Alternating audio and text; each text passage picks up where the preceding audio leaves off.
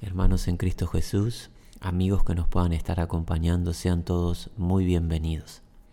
Hay gozo en nuestro corazón por poder reencontrarnos para aprender acerca de la palabra de Dios a través de la enseñanza del Señor Jesús en el Sermón del Monte. Y ese es el deseo que tenemos de hoy poder cubrir otra porción de este sermón que Jesús dejó allí en esa montaña. Pero antes vamos a encomendarnos. Padre nuestro, estamos muy agradecidos porque una vez más nos permites venir a tu presencia para aprender de ti.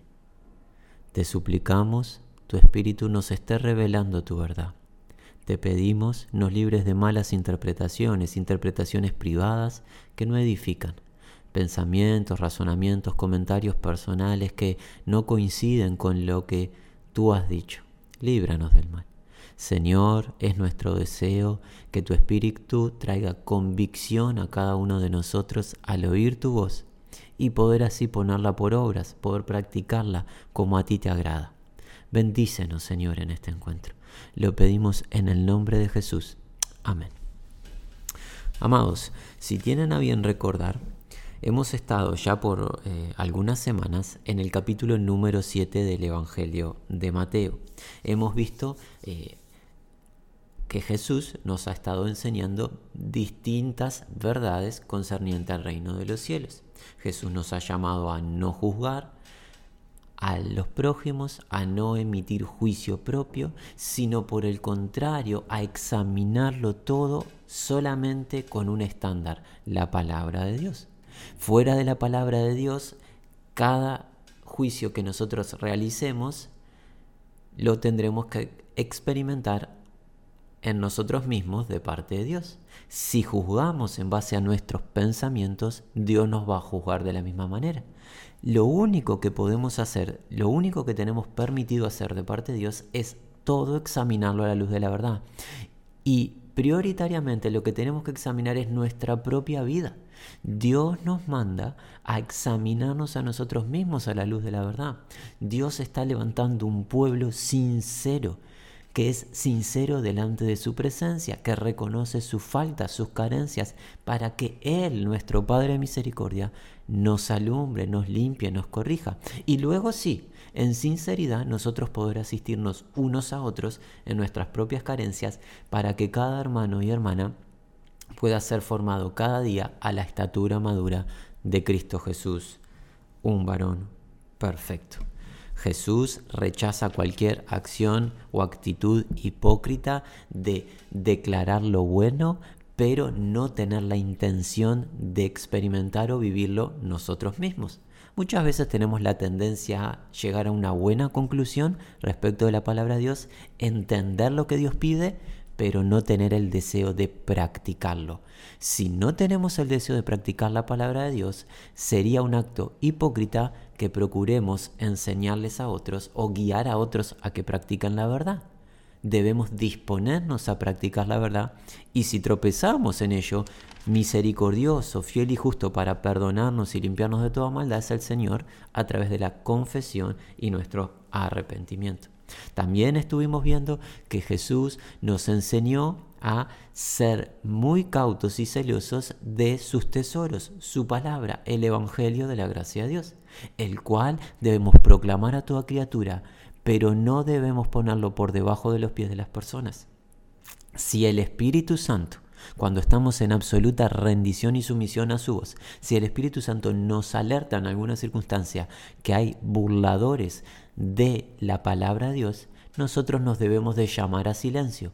No sea cosa que la sagrada palabra del Dios vivo pase a ser objeto de desprecio de parte de las personas y nosotros tengamos cierta responsabilidad por hablar cuando es tiempo de callar. La orden del Señor es ir y predicarle a todos, pero cuando la gente menosprecia la verdad, cuando la gente la rechaza y la toma como algo vano, es nuestro tiempo de callar y dirigirnos al siguiente prójimo y anunciarle al siguiente individuo que Dios nos cruce en el camino. Y la última sección que estuvimos viendo dentro de, este, de esta gran sección, por así decirlo, fue el clamor, la rendición de nuestro ser al Padre, buscarlo a Él para que Él, nuestro Padre, responda, llamar, golpear con deseo ferviente, porque nuestro Padre escucha nuestras oraciones. Y cuando pedimos conforme a su voluntad, ¿qué hace? Responde. El Padre de todo poder el Padre de misericordia responde las peticiones de su pueblo cuando su pueblo le busca en sinceridad, con fervor, con intensidad, con urgencia, con dependencia, en humildad. El Padre responde, recordando que responde cuando pedimos en base a su voluntad. Jamás el Padre responde un deseo carnal, pues nunca Dios va a guiar a nadie a la práctica de lo indebido. La carne no desea el bien, la carne desea siempre lo malo. Y si pedimos conforme nuestra carne, no debemos esperar respuesta a Dios. Dios nunca va a responder algo que no sea para nuestro beneficio eterno. Todo lo que el Padre responde tiene el propósito de bendecirnos, beneficiarnos en esta etapa de la eternidad, pero en especial en la eternidad que viene en Cristo Jesús, eternidad de gloria. Y llegamos, hermanos, al versículo número 12. Creemos que este versículo cerrará esta primer gran sección del capítulo número 7. El versículo número 12 dice así. Así que, todas las cosas que queráis que los hombres hagan con vosotros, así también haced vosotros con ellos, porque esto es la ley y los profetas. Muy bien. Jesús está pronto, creemos, para concluir esta primera sección dentro del capítulo 7. A partir del siguiente encuentro comenzará en cierta medida, si bien está todo relacionado, una nueva sección. Ingresaremos a la recta final del Sermón del Monte a partir del versículo 13. Pero en el versículo 12 Jesús da una cierta conclusión a lo que viene enseñando.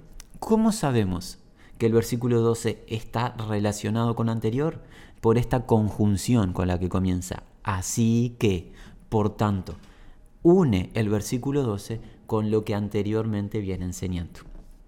Así que, todas las cosas que queráis, entiéndase, todo lo que desean que los hombres hagan con vosotros, así también, de la misma manera, haced vosotros con ellos. Aquí tenemos un mandamiento, pues hay una acción en modo imperativo. Lo que deseamos que los hombres hagan con nosotros o de la manera que las personas nos traten a nosotros, ¿cuál es la orden? De esa manera nosotros debemos tratar y hacer con las personas. La razón, porque esto es la ley y los profetas. Jesús nos ordena a hacer con las personas, a tratar a las personas como deseamos que nos traten, como deseamos que se haga con nosotros. ¿Y cuál es, es esa acción de deseo que se resume en la ley y los profetas? El amor en base a la verdad. El amor en base a la verdad es el resumen de la ley, como lo veremos ahora en ciertos pasajes del Nuevo Testamento. Jesucristo nos está ordenando a amar a todo prójimo como claramente es el deseo que nosotros tenemos, ser amados por todo prójimo. Y aquí es donde alguien podría preguntar, bueno, ¿Cuál es la relación que esto tiene con lo que anteriormente vino enseñando Jesús? Vimos los distintos aspectos del capítulo 7. Vimos que Jesús nos llamó a no juzgar, vimos que Jesús nos llamó a examinarlo todo en base a la verdad, vimos que Jesús nos llamó a asistir al hermano tropezado, nos llamó a no poner bajo los pies de aquellos que menosprecian el Evangelio los tesoros del reino, nos llamó a suplicar, a rogar al Padre y Él responde.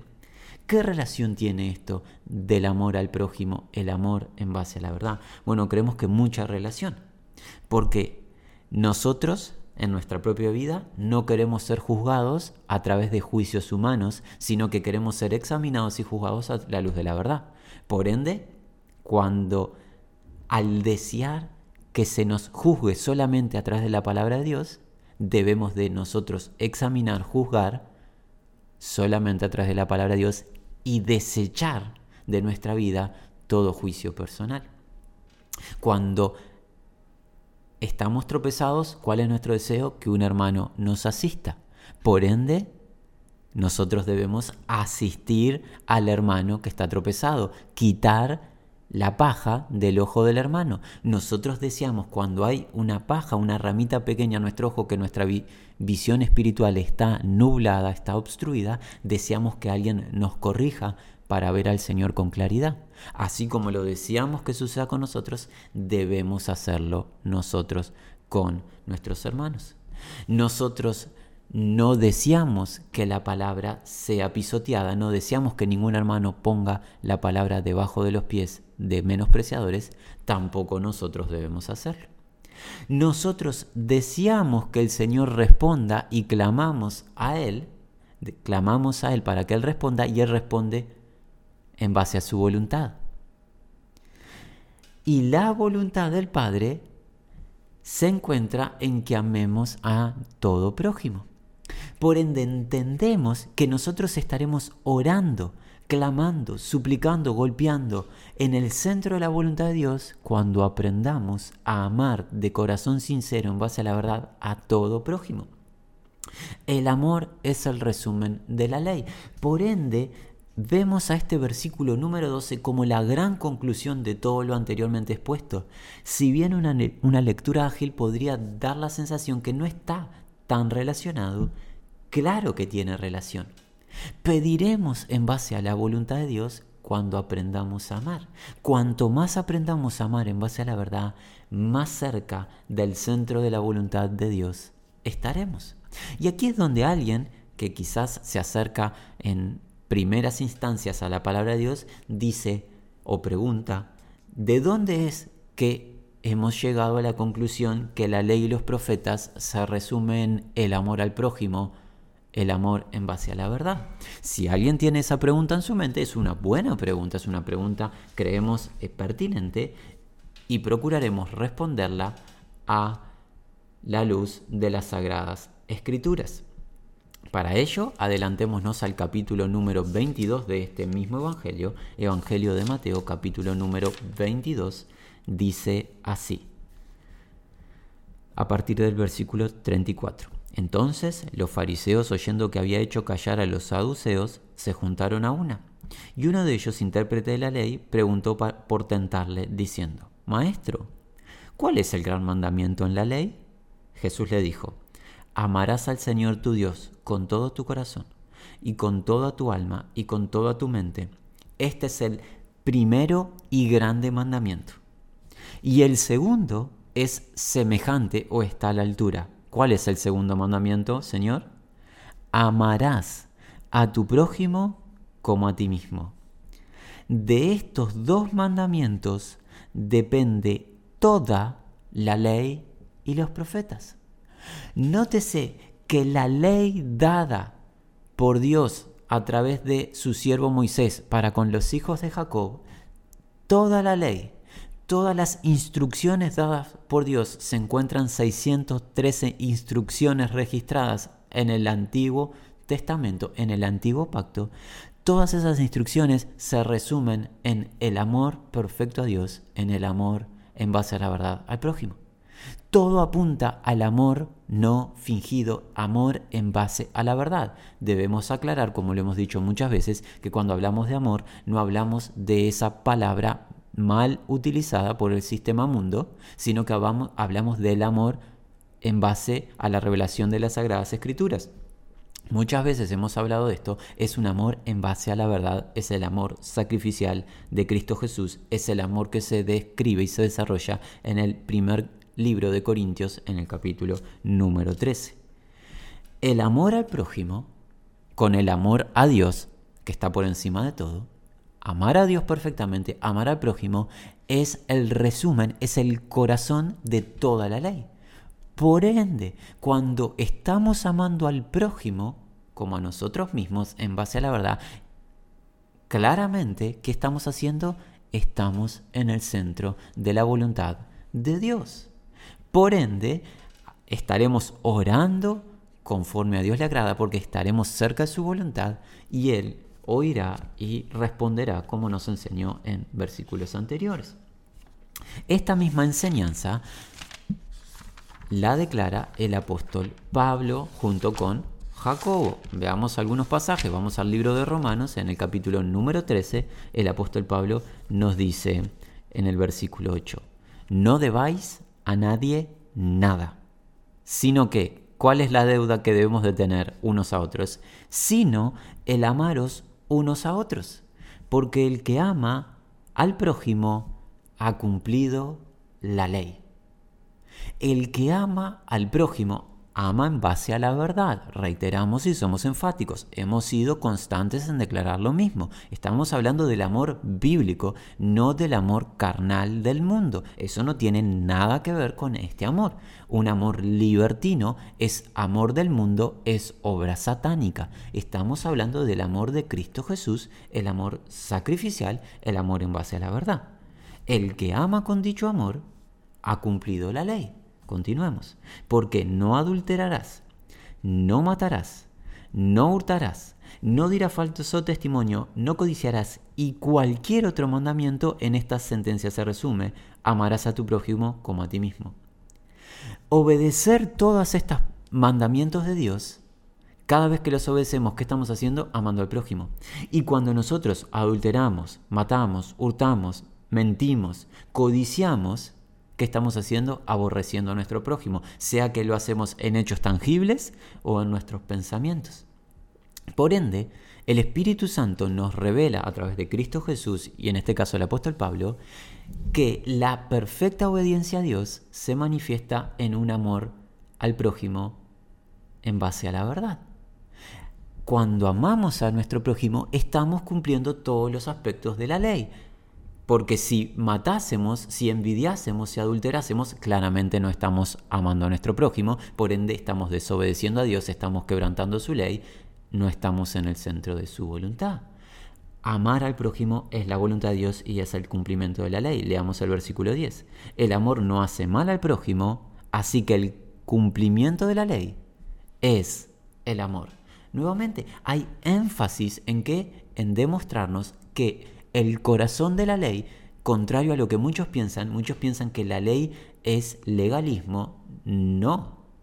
Jamás Dios realiza un acto legalista. El legalismo vino por los líderes equivocados en la religión judía, que malinterpretaban la ley, pero la ley no tiene ningún, ningún aspecto de legalismo. El defecto de la ley, reiteramos, somos nosotros las personas que no estamos capacitadas naturalmente a obedecer dicha ley. Y es Cristo Jesús quien tiene que cumplirla perfectamente y su justicia ser transferida a nuestras vidas. Pero no que la ley tenga algún error o defecto. La ley es perfecta, pues revela a Dios. Cuando obedecemos los mandamientos de Dios, estamos amando a nuestro prójimo y amar al prójimo demuestra que estamos en el centro de la voluntad de el Dios creador de los cielos y la tierra, nuestro redentor. Adelantémonos al libro de Gálatas, Pablo va a reiterarnos esta verdad y esto nos muestra un énfasis y una consistencia en esta enseñanza. En el capítulo número 5 dice así, a partir del versículo 13, porque vosotros hermanos, a libertad fuisteis llamados, solamente que no uséis la libertad como ocasión, o podríamos eh, verlo como un pretexto para la carne, sino por el contrario, servíos por amor los unos a los otros. La libertad que Cristo nos dio no es para que estemos utilizando nuestro tiempo, nuestra vida en deseos pecaminosos, sino por el contrario, para que seamos siervos, siervos por amor los unos a los otros, donde nuestra vida natural queda en un costado para servir al hermano y a la hermana y de esa manera estar sirviendo a Dios. Versículo 14. Porque toda la ley en esta sola palabra se cumple. Amarás a tu prójimo como a ti mismo. La ley se cumple en esto. Amar al prójimo como a uno mismo. La vida de mi hermano y mi hermana pasa a ser incluso más importante que nuestra propia vida, recordando que Cristo Jesús vino a esta tierra no a ser servido, sino a servir. Cristo demostró su amor como siervo sufriente, sacrificando su vida por amor de los escogidos. Ahora los que hemos creído en Cristo Jesús debemos de aprender a morirnos cada día a nuestros deseos, a nuestras agendas personales, objetivos carnales terrenales y consagrarnos a servir al pueblo de Dios y a todo prójimo. 15. Pero si es mordéis y os coméis unos a otros, mirad, guárdense, que también no os consumáis unos a otros. Y para culminar, en el libro de Jacobo, entiéndase Santiago, en el capítulo número 2, leemos verdad consistente respecto de lo que nos ha estado enseñando Cristo Jesús. Dice así Santiago capítulo número 2, versículo 8. Si en verdad cumplís la ley real conforme a la escritura, amarás a tu prójimo como a ti mismo, bien hacéis. Si cumplen la, rey, la ley perdón, real, acorde a la escritura, ¿y cuál es esa ley? ¿En qué se resume? En amarás a tu prójimo como a ti mismo, bien hacéis. Por ende, nosotros entendemos, volviendo ahora a Mateo al capítulo 7, que cuando Jesús nos dice y nos ordena hacer con los hombres todo lo que deseamos que hagan ellos con nosotros, porque esto es la ley y los profetas, entendemos que eso que nos está mandando Jesús es amar a todo prójimo sin excepciones. Sin excepciones. El centro de la voluntad de Dios es amar a todo prójimo, a nuestros hermanos y a todo prójimo, incluso nuestros enemigos, incluso nuestros enemigos, como ya lo veremos ahora en un pasaje paralelo en el Evangelio de Lucas y con eso nos vamos a despedir por esta oportunidad. Pero queremos hacer una aclaración previa, porque se podría malinterpretar. Jesucristo Jesucristo en este versículo número 12 no nos está prometiendo que los hombres nos van a amar a nosotros. No. Jesucristo nos está indicando, mandatando, ordenando que lo que deseamos que los hombres hagan con nosotros, nosotros los debemos hacer con ellos. Pero en ningún momento Jesucristo nos ha hecho la promesa que los hombres nos van a amar. Es más, en otras porciones de las Escrituras, Jesucristo nos declara que seremos aborrecidos por las personas por causa de la verdad, por causa de la justicia, por causa del Rey al cual servimos y a quien pertenecemos.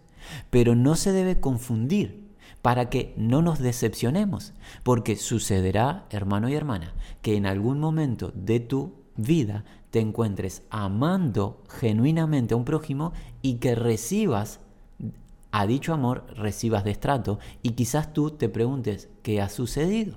¿Qué sucedió? Que yo amé a este prójimo en base a la verdad y me ha devuelto como una bofetada.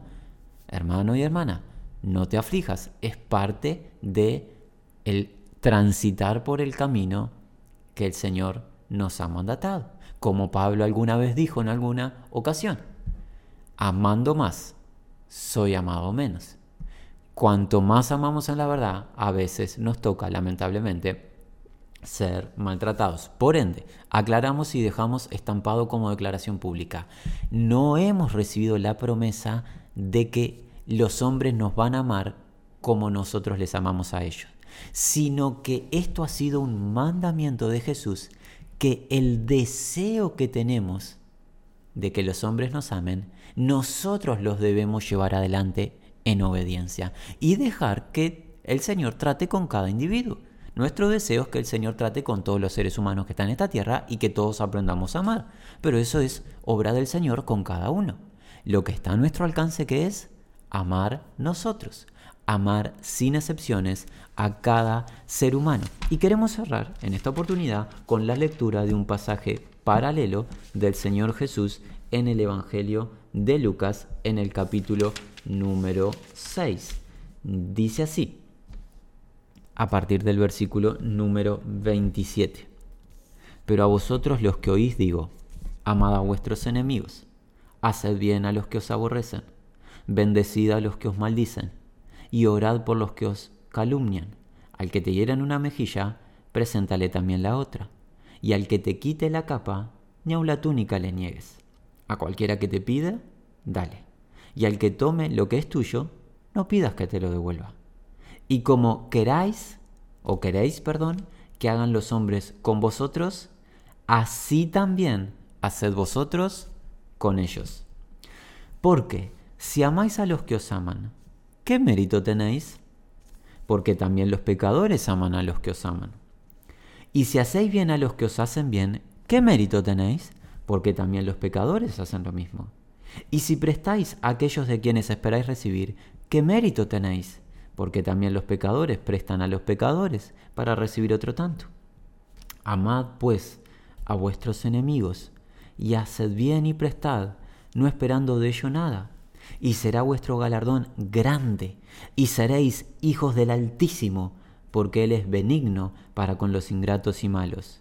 Sed pues misericordiosos, como también vuestro Padre es misericordioso.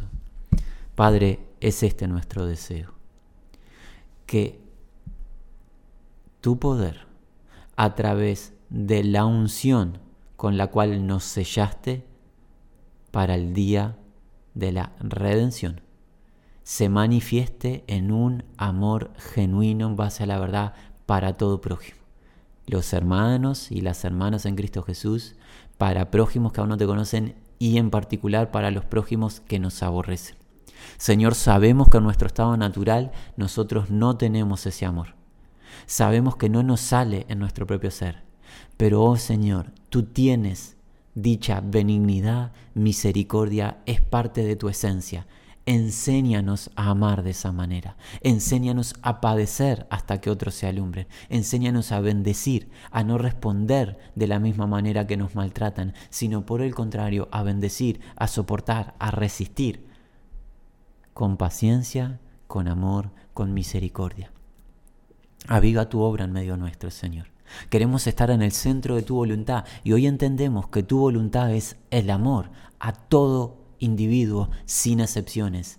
No nos has enseñado a aborrecer a nadie, nos enseñas a amar a todos y queremos amar en base a la verdad.